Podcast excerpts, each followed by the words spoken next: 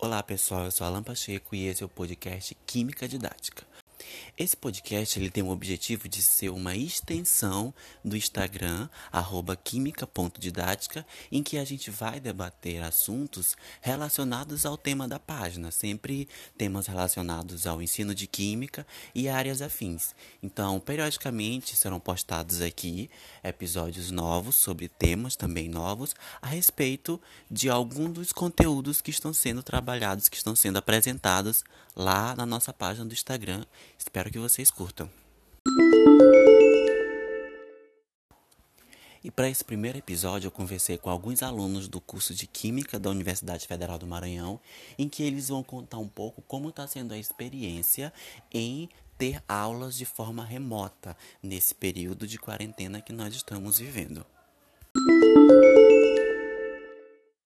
Para começar, eu gostaria de saber de vocês como é que vocês estão lidando assim com essa, no, com essa nova metodologia assim de aulas, porque todo mundo sabe, né, que nós éramos acostumados ao ensino presencial. Então, como é que vocês estão lidando agora com ter aulas assim online, ter aulas remotas? Pode... Fala aí, Fernanda. Sim. Então, é é algo totalmente novo, embora a gente esteja numa era tecnológica, mas é algo que a, tanto nós como os, é, como os professores a gente deve se adaptar. Mas por enquanto está sendo uma boa experiência. Está sendo um pouco complicado com, com relação, né, a, a como a, a Fernanda mesmo falou, que por mais que a gente é, é, esteja adaptado a utilizar é, algumas ferramentas, mas é, por conta do, do, do ensino ser online, há ainda algumas dificuldades. Só que eu descobri que eu não consigo manter o foco na tela do computador por mais de 20 minutos. Passou disso, eu já estou pensando em qualquer outra coisa que não seja o que eu deveria estar pensando. Hum, sim. Eu acho que isso é um pequenos, grandes problemas. Sim. Eu gostaria de saber agora como que vocês estão fazendo para tentar manter o foco nos estudos. Não, a concentração acredito que acaba tendo uma parte prejudicada, né? Mas a, a logística da aula até mesmo depende muito do professor. O professor que eu estou fazendo a disciplina, ele, ele ele compacta a aula. Tipo, a aula dele ele é bem objetivo. Tanto do material que ele tem, ele disponibiliza videoaulas, outras videoaulas, é, artigos. Mas a aula em si dele mesmo é bem compacta para exatamente acontecer isso.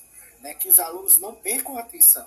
Sim, e, e entendi. E pra ti, Kyla, tu tá, tu tá conseguindo assim manter, tu consegue manter o foco ou também tu é do, do time que se distrai fácil, assim como eu também?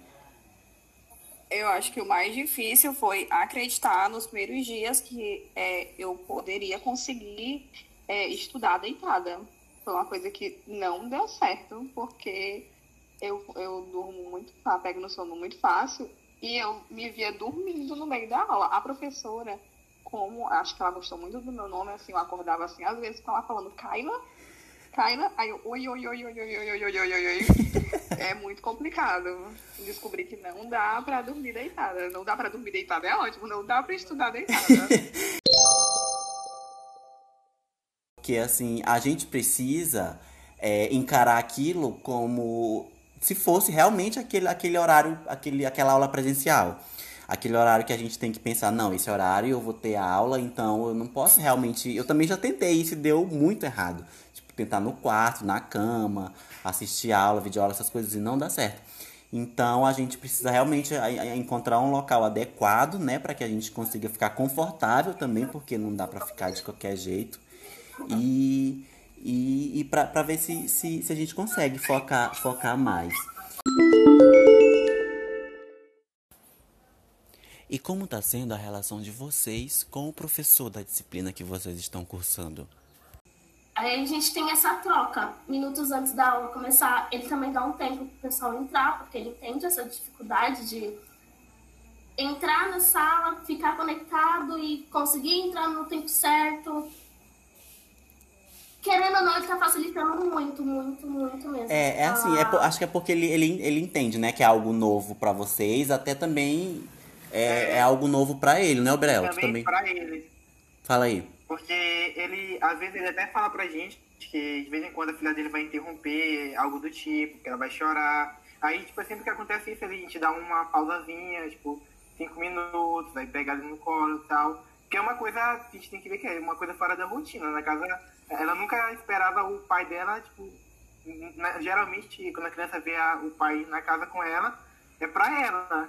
E Sim. agora ela tá dividindo com a gente lá na aula, então ela fica é, é então, porque é, é porque é muito sim é porque é muito complicado assim porque quando a gente quando o professor ele tá lá na universidade ele tá no ambiente de trabalho então ali ele tá ali justamente para fazer aquilo que é a, a, atribuição dele né do trabalho dele de dar aula e a gente quando a gente está lá também lá enquanto aluno a gente está lá a gente sabe que determinado horário a gente vai ter aquela nossa aula para a gente assistir e assim essa questão de home office né muito está se falando agora por conta da pandemia, é muito difícil da gente enxergar a casa da gente como um ambiente de trabalho, então como um ambiente de estudo. É, o que foi interessante que os meninos falaram também é que, tipo, no, na minha aula, tipo, o professor falou assim, olha, gente, se vocês escutarem uma martelada, alguma coisa, é porque o vizinho está reformando.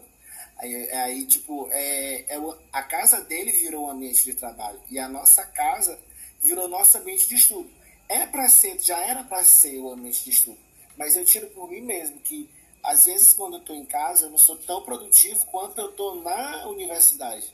Às vezes eu consigo produzir muito mais na universidade do que em casa. Agora é hora de, com essa pandemia de inverter esse esse é, esse quadro, né? A, o, a nosso lar, a nossa casa vai ter que ser um, um é, o nosso ambiente de estudo. E não só ambiente de estudo, mas ambiente de estudo, ambiente de lazer, ambiente de atividade física, de meditação, de outras coisas, entendeu? No geral, é, tu, tu achas que tu tá conseguindo produtividade nessa aula? Tu, tu acha que tá conseguindo levar? Tá sendo uma disciplina bacana? A propósito, qual é a mesma disciplina que tu tá fazendo? a, é, a cadeira é método e técnica de estudo e pesquisa bibliográfica. Uhum. E como é uma cadeira voltada para produção, para pesquisa, está sendo um pouco complicado com relação aos prazos, porque além de ser uma cadeira EAD, está sendo uma cadeira de férias, né? Então a gente tem o que três, quatro semanas para completar a imita, né? Então tá tendo trabalho todo dia e a cadeira, como a cadeira é de manhã, ela passa trabalho, tipo, duas horas da tarde para entregar até oito horas. Então, a questão dos prazos está sendo muito complicada.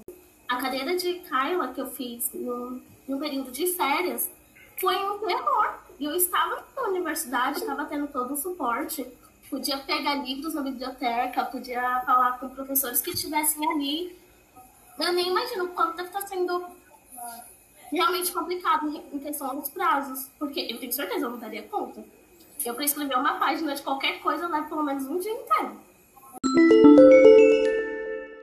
Porque querendo ou não, isso é uma, uma situação, como eu já falei, atípica e que envolve muitos outros, outros, envolve uma logística um pouco diferente. No caso, a conexão com a internet, que é, é preciso ter, né, que não é todo mundo que está conseguindo acessar, tanto que esse, esse período a universidade colocou ele como optativo. Birel, como é que tu está vendo assim, os alunos eles estão conseguindo participar ou tem alguns que relatam algum problema assim com a conexão? Como é que tu está vendo isso? Oh, foi, como eu, foi como eu falei naquela hora. Para mim está sendo até tranquilo, mas só que para outras pessoas já não já não dá. Por exemplo, durante a aula, geralmente três ou quatro pessoas caem ou então não está conseguindo acessar. Aí o professor sempre deixa gravado e ele consegue disponibilizar depois para eles assistirem. Mas se a pessoa quiser, por exemplo, na hora, assistir online e tirar dúvida na hora com o professor, ele já não, já não vai conseguir se ele não tiver a internet tão boa. Então, é como eu disse lá na hora. É, alguns vão conseguir acessar, só que outros não. Então, tipo, é, é uma opção meio não viável às vezes. É, porque assim, querendo ou não, é, a gente que está fazendo é, esse tipo de disciplina, estudando dessa forma, a gente é privilegiado de, de certa forma, né? Porque tem muitos alunos que eles não têm, às vezes, acesso à internet em casa, ou não tem um computador, e isso realmente dificultou, dificultou muito o aprendizado deles. Alguém quer comentar sobre isso?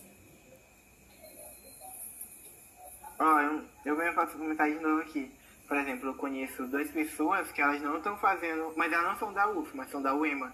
Elas não estão cursando o período agora optativo porque elas não têm computadores e não têm internet em casa. É, uma- Então elas não conseguiram acessar esse período. Os professores entenderem bastante. Por exemplo, o nosso professor, ele, ele evidencia muito que ele está sempre disponível no SIGA, até o WhatsApp, se quiser contatar ele, para comunicar ele, para justamente ele sabe que tem essa questão de internet, tem outros fatores que influenciam de diminuir o rendimento do aluno, a participação do aluno. Teve um dia que depois da aula, eu, assim que o professor encerrou, que eu desliguei, eu liguei pra minha mãe pra agradecer. Porque se eu tô aqui, tipo, hoje, agora, morando sozinha, com acesso à internet, tudo, é porque ela fez um grande esforço. Eu falei, mãe, eu não, eu não sabia o quanto eu era privilegiada. E hoje eu pude ver isso. Aí ela falou, por quê? Aí eu fui contar a história e tal. Ela falou assim, pois bem, estude, porque você vai me pagar de algum jeito. Pois é, e, e a gente realmente espera que isso passe, né, o mais rápido possível, para que a gente consiga voltar e, e para que consiga envolver de novo aquelas pessoas que infelizmente estão ficando excluídas agora desse modelo de ensino. né? E eu acredito que, que vai continuar até quando assim, o novo normal, que muita gente fala, né? Então, quando a gente conseguir voltar para a UF, para a universidade, não vai ser mais a mesma coisa.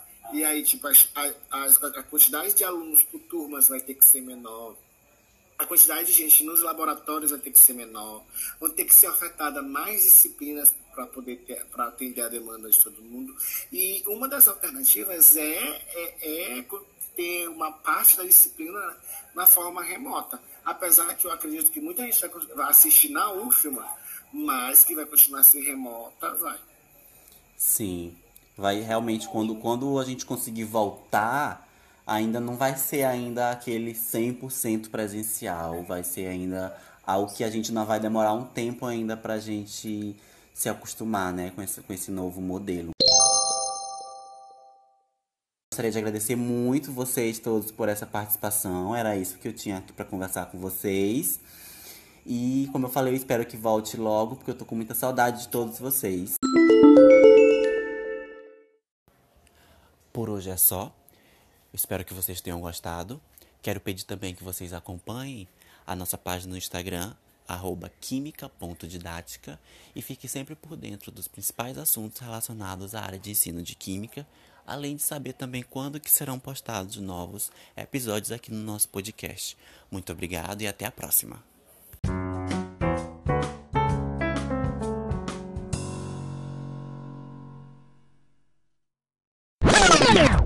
Esqueci, eu ia falar alguma coisa. Eu tô só aqui compartilhando com meus companheiros vão saber. Bom, então para falar sobre esse assunto, eu trouxe algo. Que gato foi esse? Boa noite, é um prazer estar aqui.